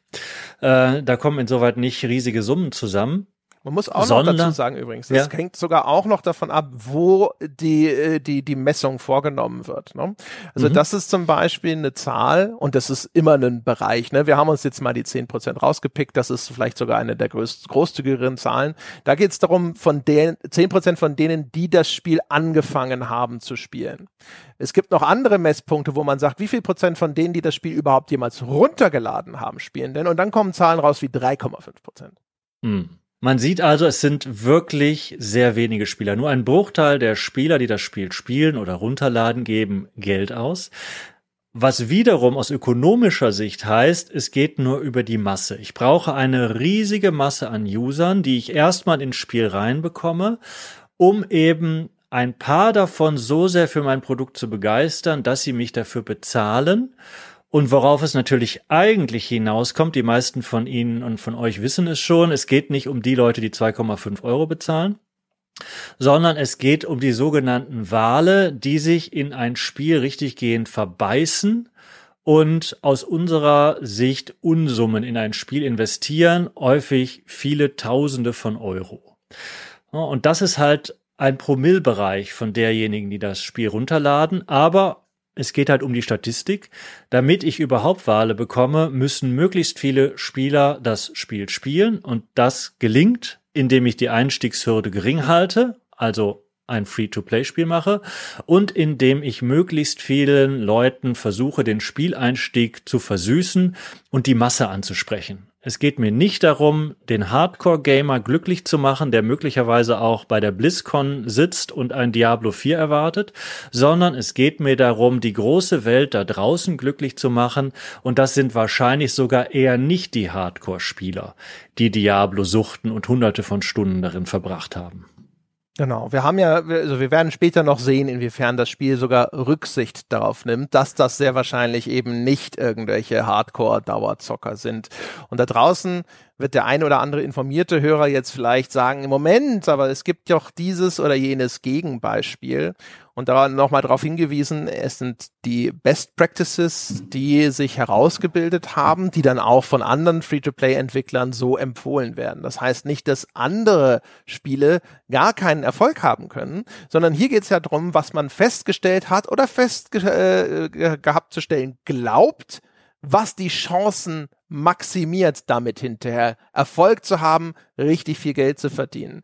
Wenn ein Path of Exile in seinem Einstieg schon schwieriger ist und hauptsächlich kosmetische Gegenstände verkauft und dann für sein Entwicklerteam erfolgreich genug ist, dann ist das sicherlich schön, aber das bedeutet nicht, dass eine Firma, die auf die 200 Millionen im Monat Spiele schaut und die dahin will, sich an einem Spiel wie Path of Exile orientieren wird. Und auch nicht, dass Path of Exile einfach zu replizieren ist. Das Spiel ist inzwischen ja auch über zehn Jahre alt. Das heißt, wenn das heute entwickelt würde, es gäbe ganz andere Best Practices. Wahrscheinlich würde sogar der Hersteller Grinding Gear Games heute Path of Exile nicht noch mal exakt so entwickeln. Jetzt haben sie da ihre Nische gefunden und wollen die auch behalten und verteidigen. Aber das heißt nicht, ne, dass ein Spiel, das im Umfeld von vor zehn Jahren so entwickelt wurde, mit all dem, was man damals wusste und annahm, dass das heute genauso passieren würde oder heute auch noch mal genauso erfolgreich sein könnte. Genau, darf ich da vielleicht, weil vielleicht kennt ja nicht jeder Path of Exile, ähm, genau, den Entwickler hast du schon genannt, ist dasselbe Genre, aber man würde schon sagen, es ist ein, ein Hardcore-Vertreter dieses Genres. Es fordert Komplexität und Skill in sehr hohem Maße. Also dieses Spiel ist extrem tief und kann extrem komplex werden.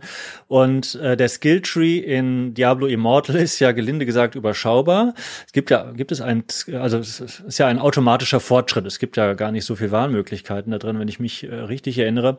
Und Ziel der Entwickler von Path of Exile war es, den Spieler geschockt zu hinterlassen, weil der Skilltree ist vier Bildschirme groß. Na, das ist auch bewusst so gewählt.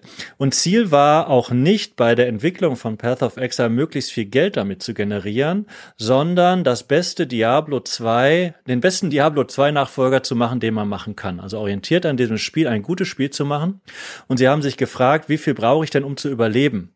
Und sie haben gesagt am Anfang, wir brauchen 10.000 Leute und wenn die uns dann ein paar Skins abkaufen, dann können wir unser Mini-Team finanzieren. Das ist ja ein ganz anderer Grundgedanke und eine ganz andere Grundlage als das, was hier bei Diablo Immortal offensichtlich im Hintergrund stand und entsprechend unterschiedlich sind die Spieler auch. Ganz genau. Ne? Und ein Path of Exile, das liegt irgendwo bei so, weiß ich nicht, 100 Millionen oder sowas im Jahr. Und Diablo Immortal, ob es das schafft, ist eine andere Frage. Aber das möchte das im Monat haben erkennbar. Ne? Das ist, das ist der, der Zielpunkt, auf den ein Diablo Immortal zielt. So, jetzt also, denn deswegen wird uns unter anderem auch dieser und äh, erste Sieg und auch nachfolgende mehr oder weniger geschenkt. Und was dann passiert, es ist endlich soweit. Helge, der Shop wird freigegeben. Das Spiel sagt uns auch gleich aufgeregt Bescheid. Ein einmaliges, ein One-Time-Bundle ist im Shop erschienen. Eine Textnachricht weist uns darauf hin. Alle Untermenüs, die wir anklicken müssen, um dahin zu kommen, sind freundlicherweise mit so einem roten Rubin, so einer roten Raute gekennzeichnet, damit wir unseren Weg auch finden und das Bundle, das uns dort erwartet, wird aber bald gar nicht mehr so einzigartig und One-Time erscheinen.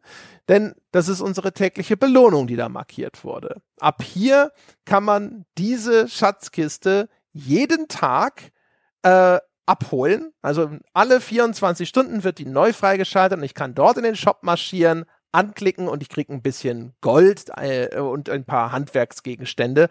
Das sind Sachen, damit kann ich mir im Spiel dann hinterher äh, relativ schnell unwichtig werdende Ausrüstungsteile kaufen.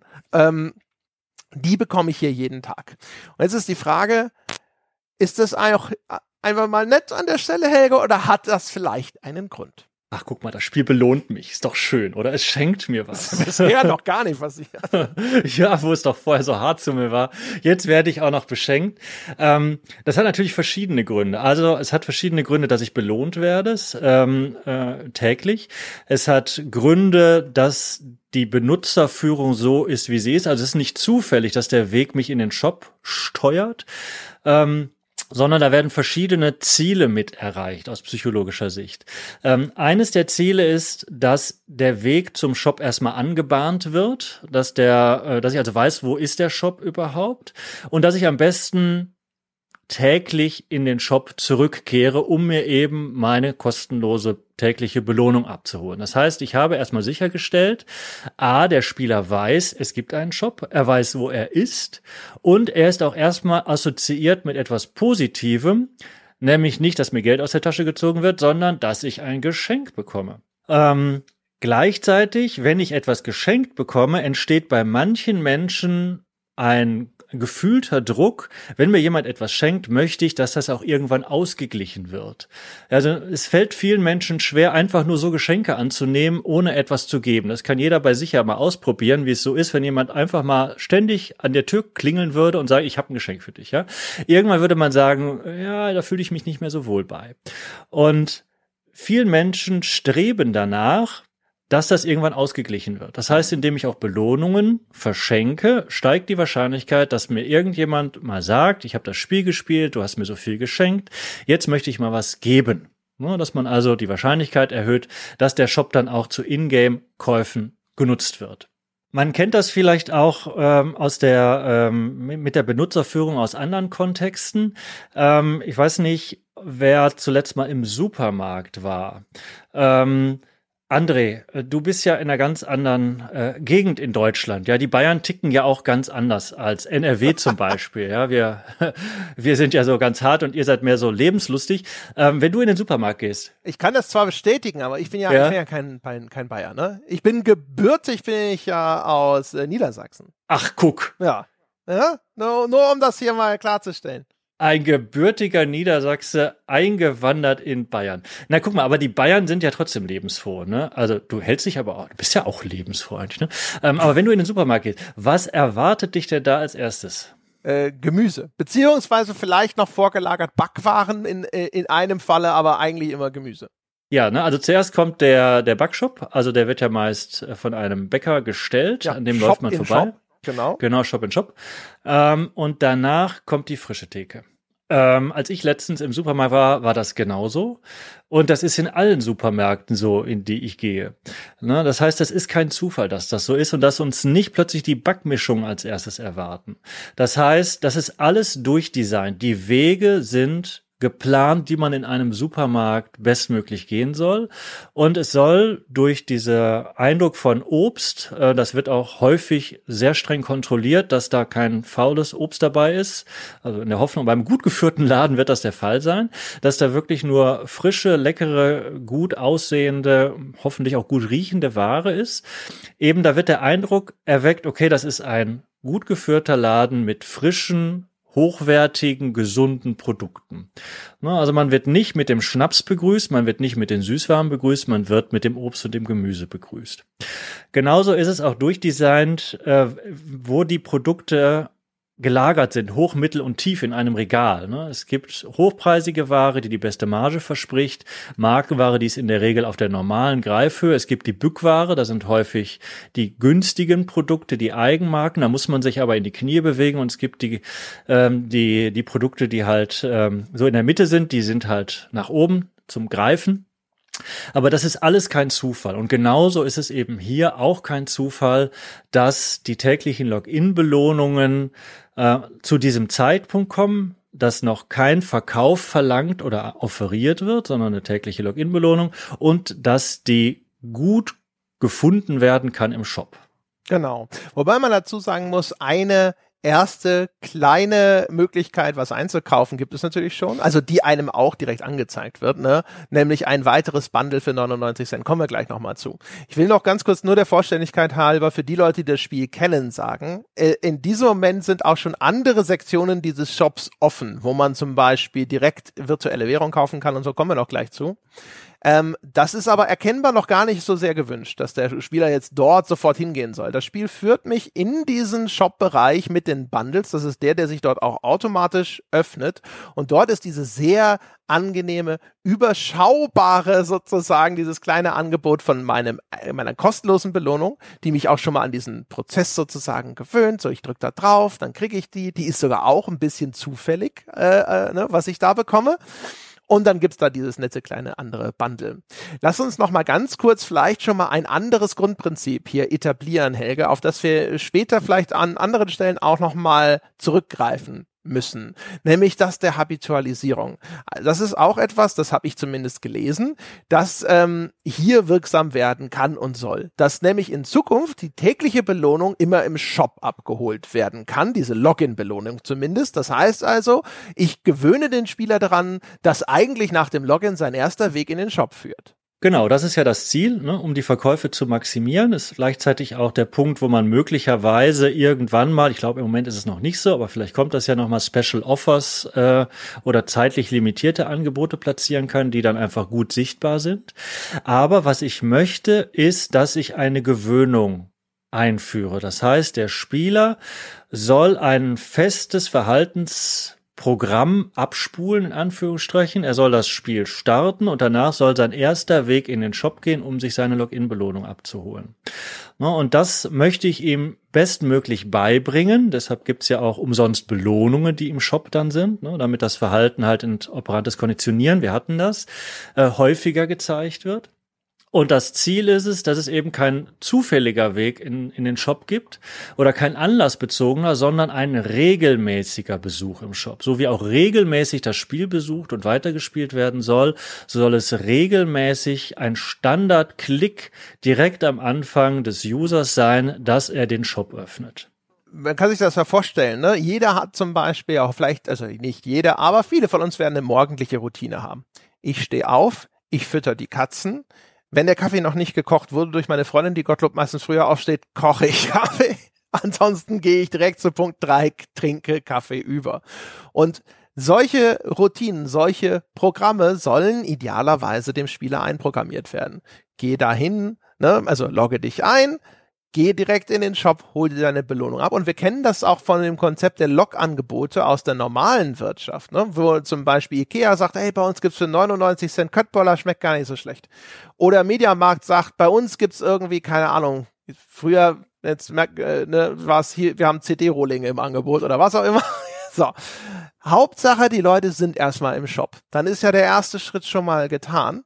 Jetzt kann ich Ihnen sagen, aber guck mal, ich hätte da noch was anderes. Ne? Möchtest du das nicht auch kaufen? Und äh, das sind alles, ne, ist, man spricht gerne äh, in der in der Entwicklung von Free-to-Play-Spielen insbesondere über sogenannte Funnel. Das ist das englische Wort für Trichter. Und auch das ist aber etwas, das ist auch aus den äh, aus dem normalen Vermarktung, aus dem normalen Verkauf ein bekanntes Konzept.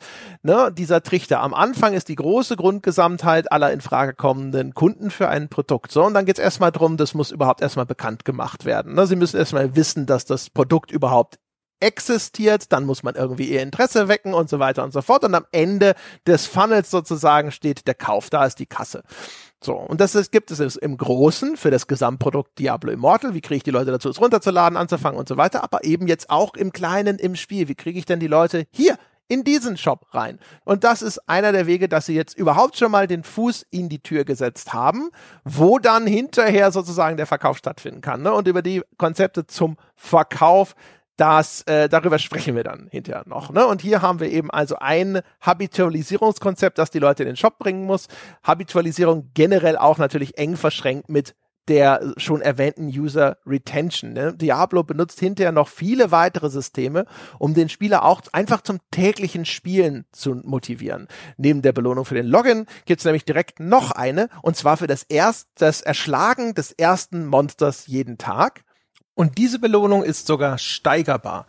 Das heißt, wenn ich zum ersten Mal ein Monster in Diablo erschlage, kriege ich eine kleine Belohnung. Das nächste Mal, wenn ich mich eingeloggt habe, ins Spiel gegangen bin, Monster erschlagen habe, kriege ich eine größere Belohnung. Und das steigert sich sieben Tage in Folge, bis ich dann die bestmögliche Belohnung bekomme. Ich kann zwischendrin Pausen machen. Es ist nicht so, dass es aufeinanderfolgende Tage sein müssen. Aber wenn ich natürlich die Anzahl und Qualität dieser kostenlosen Belohnungen, die ich im Spiel abrufen kann, optimieren möchte, dann sollte ich an sieben aufeinanderfolgenden Tagen mich einloggen, kostenlose Login-Belohnung einsammeln im Shop, ins Spiel einsteigen, ein Monster erschlagen und die zunehmend wertvolleren Belohnungen für das Erschlagen des ersten Monsters des Tages einsammeln. Naja, operantes Konditionieren. Ne? Also ich belohne den Spieler dafür, dass er sich täglich einloggt.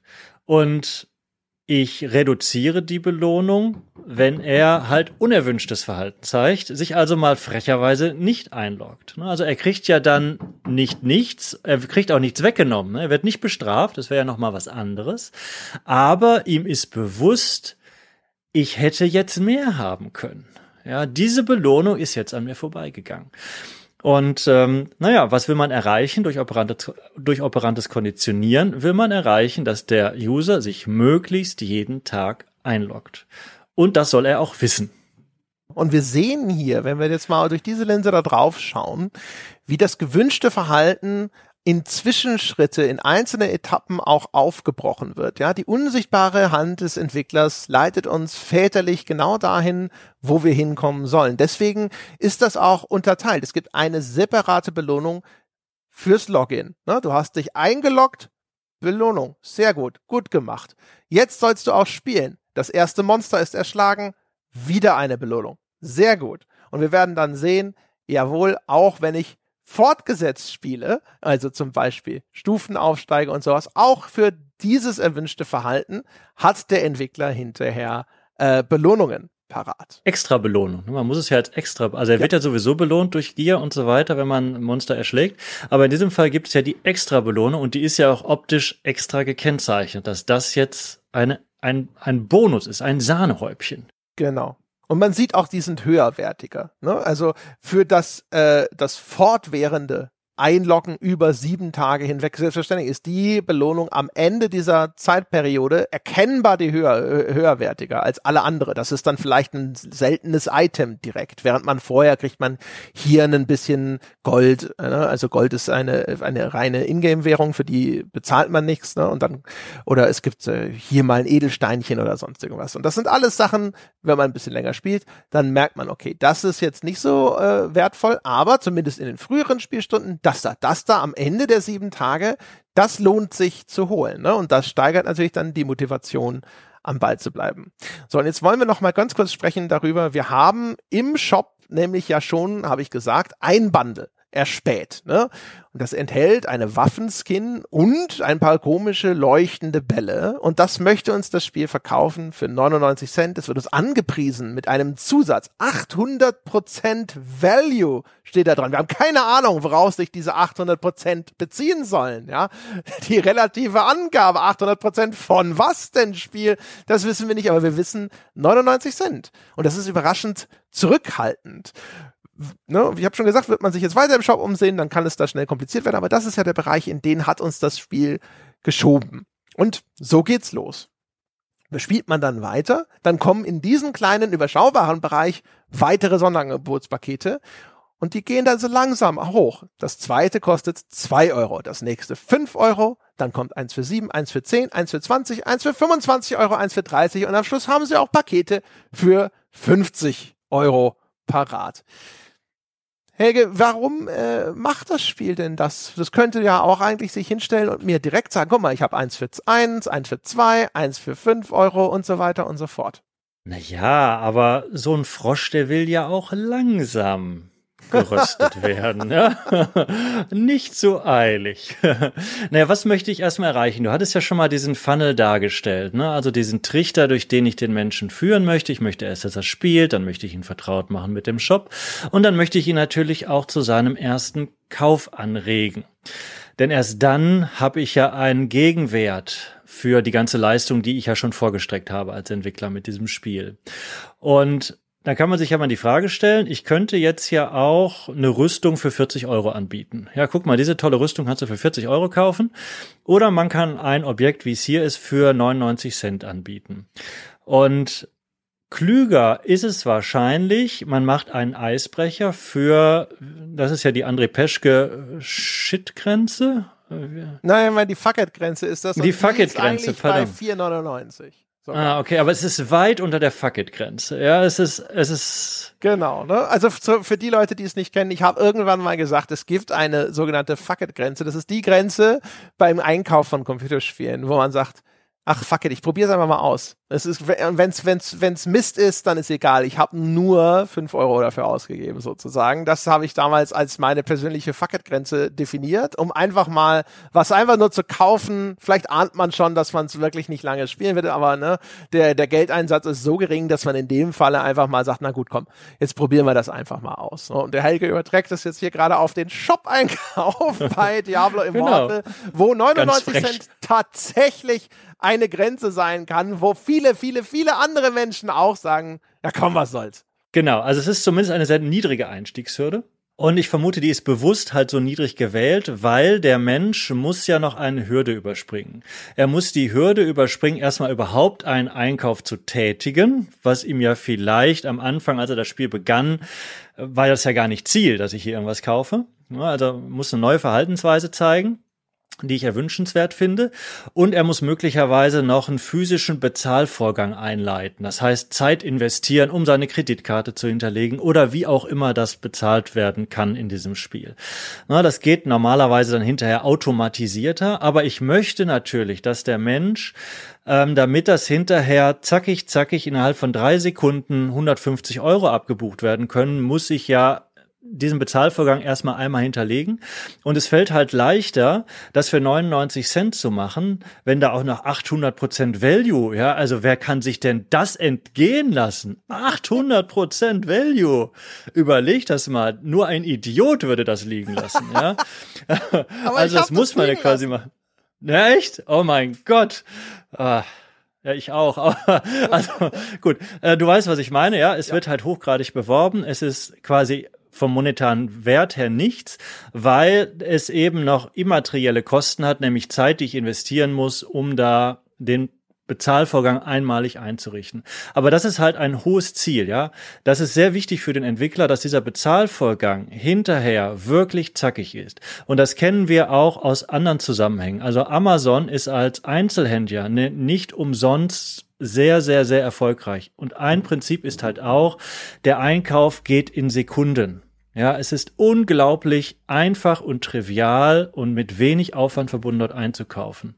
Und das kennt vielleicht auch also es gibt, die Produkte von Amazon sind ja häufig austauschbar, die gibt's ja auch bei anderen. Aber wenn dann die Leute abwägen, so bei Amazon habe ich das für denselben Preis innerhalb von zwei Sekunden eingekauft, weil alles da ist. Meine Versandadresse, meine Bezahldaten ist alles da. Und beim anderen Händler meines Vertrauens ähm, muss ich noch alles eintippen dann ist die Entscheidung häufig, na dann gehe ich zu Amazon, weil dann ist es viel schneller und einfacher für mich.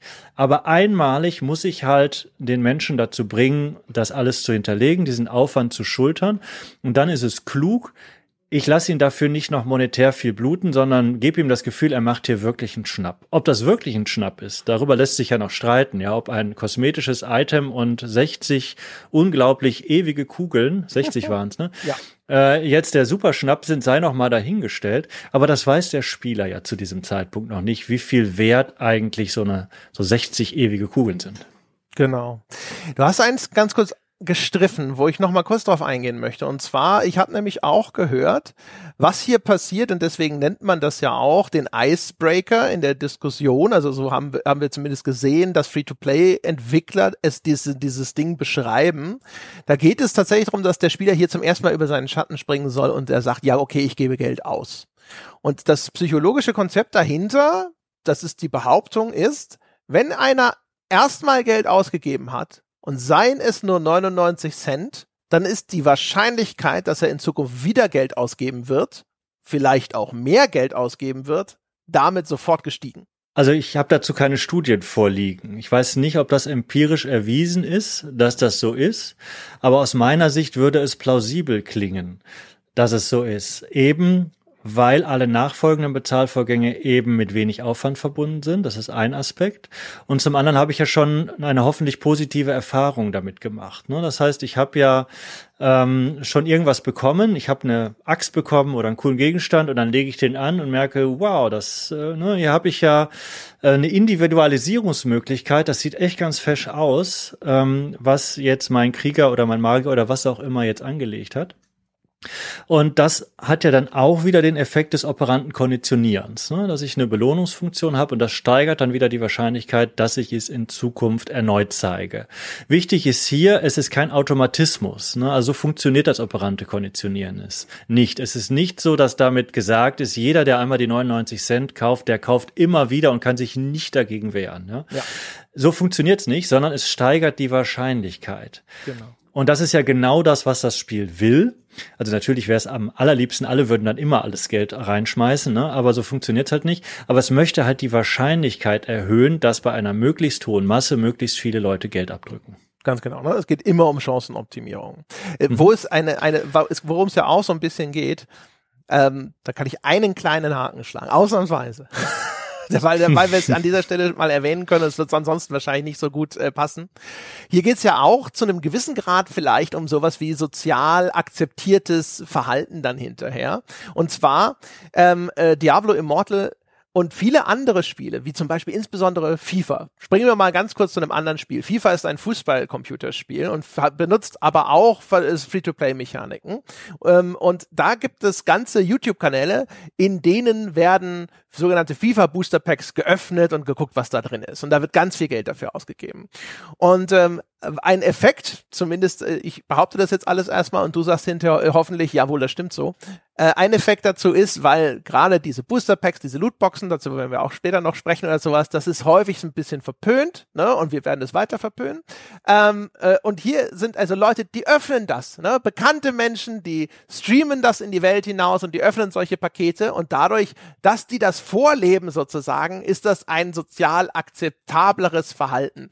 Wo es nämlich ja wirklich Studien auch zum Beispiel drüber gibt, ist, dass ähm, äh, der, im umgekehrten Fall, wenn da eine Gruppe ist und die sehen, dass jemand etwas Verbotenes tut, ne? also zum Beispiel Betrügen bei einem äh, inszenierten Test, bei dieser Laborstudie, und er kommt damit durch, er wird nicht erwischt, es gibt keine negativen Konsequenzen, dann steigert das auch hier die Wahrscheinlichkeit, dass andere Leute auch anfangen zu bescheißen, weil sie gesehen haben, okay, das das geht, ne? Das äh, wird auch nicht sanktioniert. Und umgekehrt sozusagen, wenn man jetzt vielleicht von vornherein sich vorgenommen hat, ich nehme, ich, ich gebe kein Geld aus oder sowas, sobald dieser Damm einmal gebrochen ist, so scheint es ja, ne?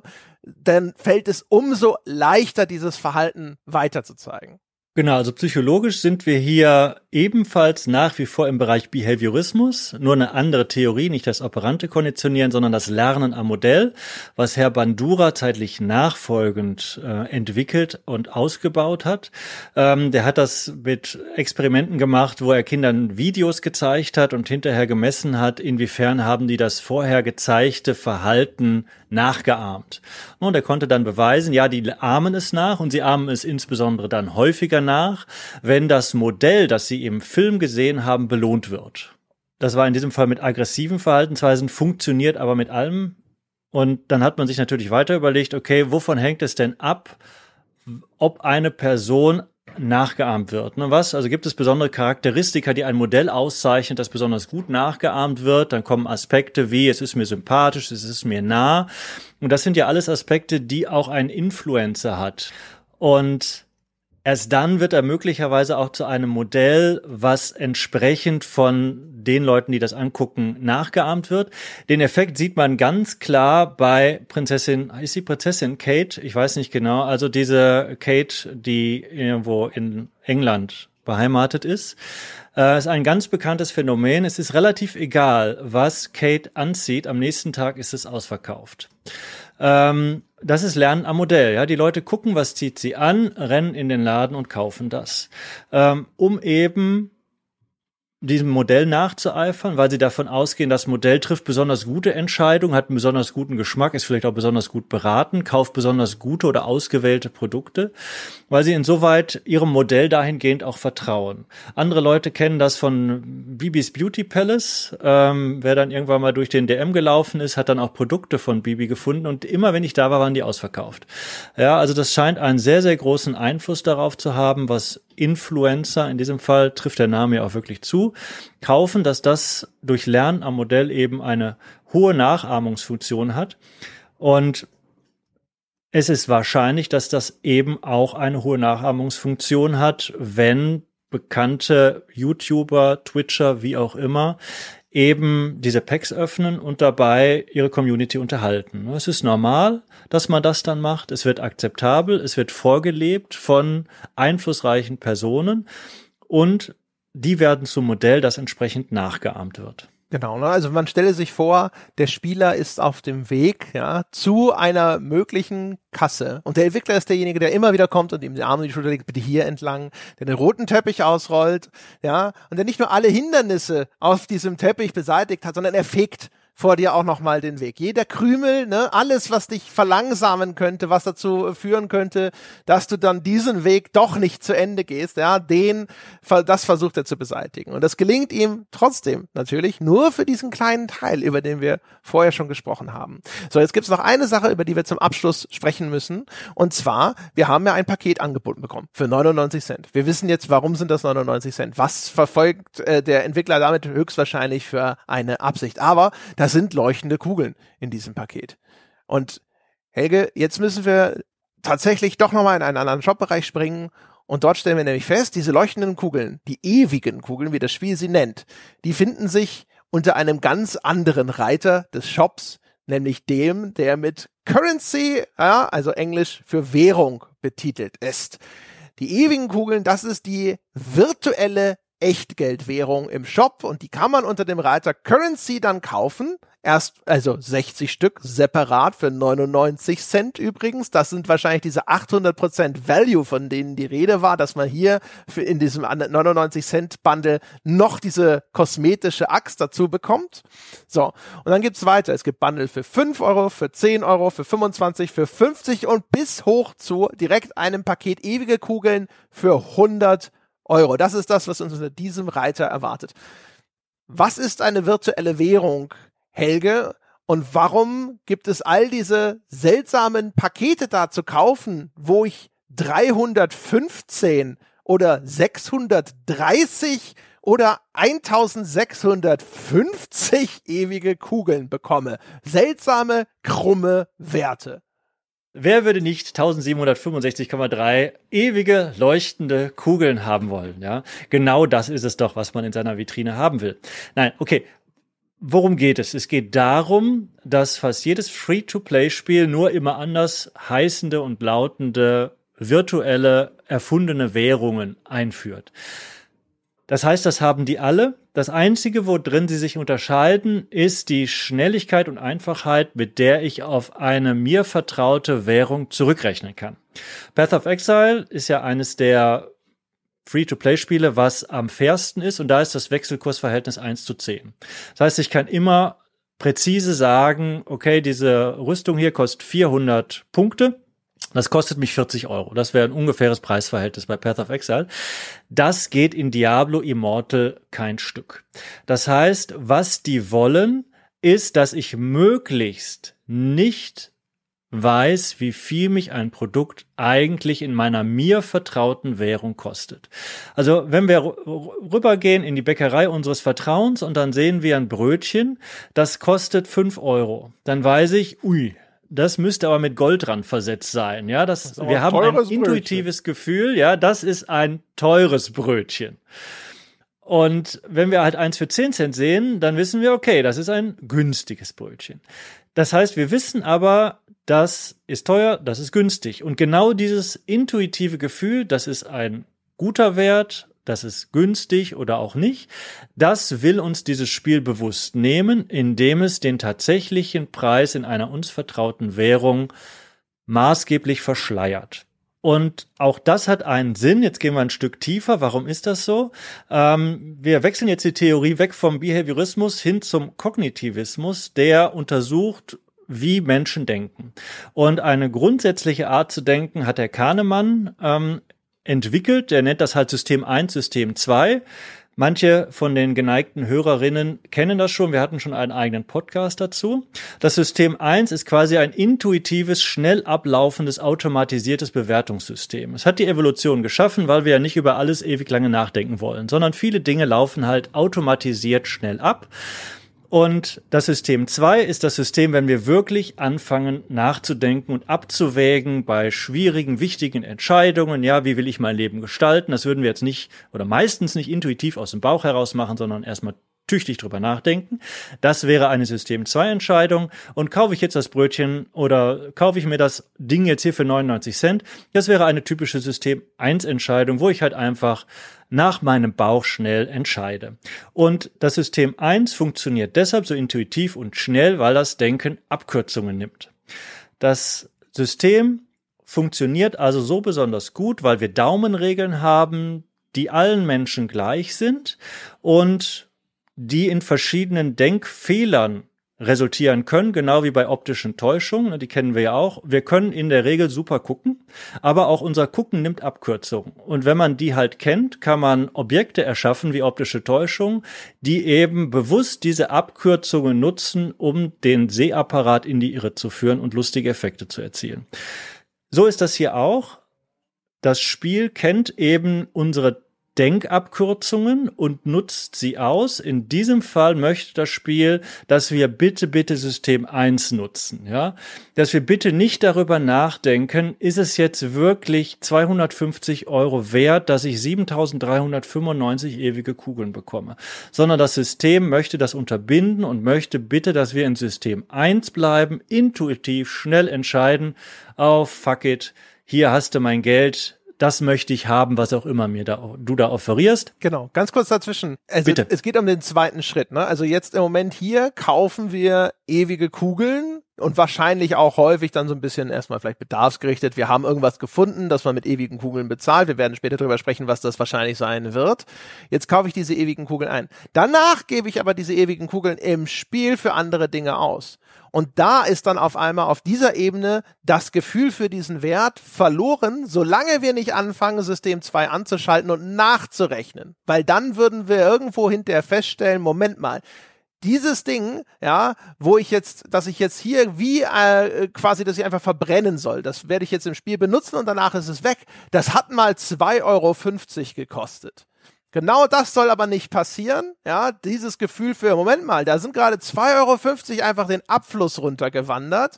Deswegen die Transformation von Euros in ewige Kugeln, weil dann sind da nicht 2,50 Euro verschwunden auf einmal, sondern 160 ewige Kugeln. Und dann, da ist dieses Gefühl einfach, dieses unmittelbare, Moment mal, was passiert hier gerade? Das soll ausgeschaltet werden. Genau, ja, danke für die Ergänzung. Genauso ist es. Ja, und das funktioniert ja auch ziemlich gut. Es ist ein total bewährtes Prinzip und die Verschleierung der realen Kosten findet man total häufig auf verschiedenen Ebenen.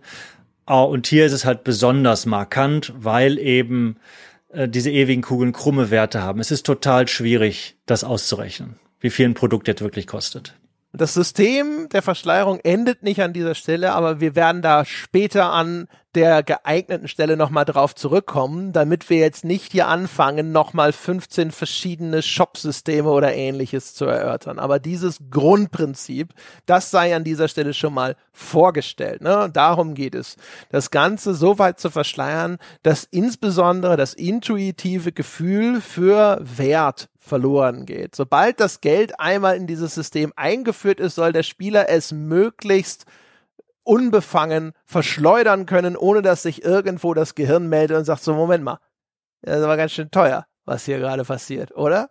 Ja, idealerweise, ne, vielleicht wird das Ganze auch gestaffelt. Hier ein bisschen Geld in ewige Kugeln umgetauscht, da ein bisschen Geld umgetauscht und dann erst am Ende des Monats kommt die digitale Rechnung, wo das alles aufaddiert ist und man stellt fest, obala, ihr habt doch immer nur fünf oder zehn Euro ausgegeben. Was ist denn das? Wieso ist denn da so viel zusammengekommen? So, an der Stelle machen wir aber den Cut für diese erste Folge, denn mit diesem ersten Ausflug in den Shop ist eigentlich auch dieser Spieleinstieg zumindest für unsere Belange und Interesse vorbei. Es geht jetzt natürlich noch ein bisschen weiter. Ne? Das Spiel lässt uns jetzt weiter spielen. Es geht in die Welt von Ashworld Cemetery. Es gibt einen weiteren Bossgegner zu besiegen ähm, und das Spiel bleibt weiterhin erstmal zurückhalten, bis wir dann jetzt, und da wird dann unsere zweite Folge losgehen, in der zentralen Stadt des Spiels, nämlich ähm, Ach Gott, jetzt habe ich den Namen. Äh, Westmarch. muss kurz mein Gehirn den Namen nicht aussprechen. Westmarch ankommen. Ne? Und das wird unsere neue zentrale Basis für den eigentlichen Bauch, den Hauptteil des Spiels sein. Ne? Das hier ist dieser ganze Einführungsbereich. Jetzt kommt noch mal eine Strecke Spiel, wo das Spiel wirklich einfach nur schöne Geschichten erzählt, sich auch Mühe gibt mit seinem ersten Dungeon und so weiter. Und der Spieler soll einfach mal schön hier sein Diablo spielen können, bevor es dann hinterher richtig ernst wird mit dem Geld ausgeben und was das Spiel da alles noch macht, wie es sich bemüht, auch dann Spieler weiter bei der Stange zu halten, die länger im Spiel drin sind, welche neuen Systeme es dafür einführt, welche anderen Arten der Habitualisierung es im Spiel gibt, die vielleicht sogar hoffen, den Spieler so weit zu bringen, dass er seinen Tagesablauf nach Diablo Immortal strukturiert. All das und noch viel mehr darüber sprechen wir in der zweiten Folge. An der Stelle sage ich aber erstmal vielen Dank an euch fürs Zuhören. Vielen Dank, Helge, für deine Unterstützung. Wie immer gern. Und wir danken außerdem Helges Handwerkern, die jetzt hier extra für uns nochmal kurz das Hämmern eingestellt haben. Gleich dürfen sie weitermachen. genau. Also, in diesem Sinne, bis zum nächsten Mal.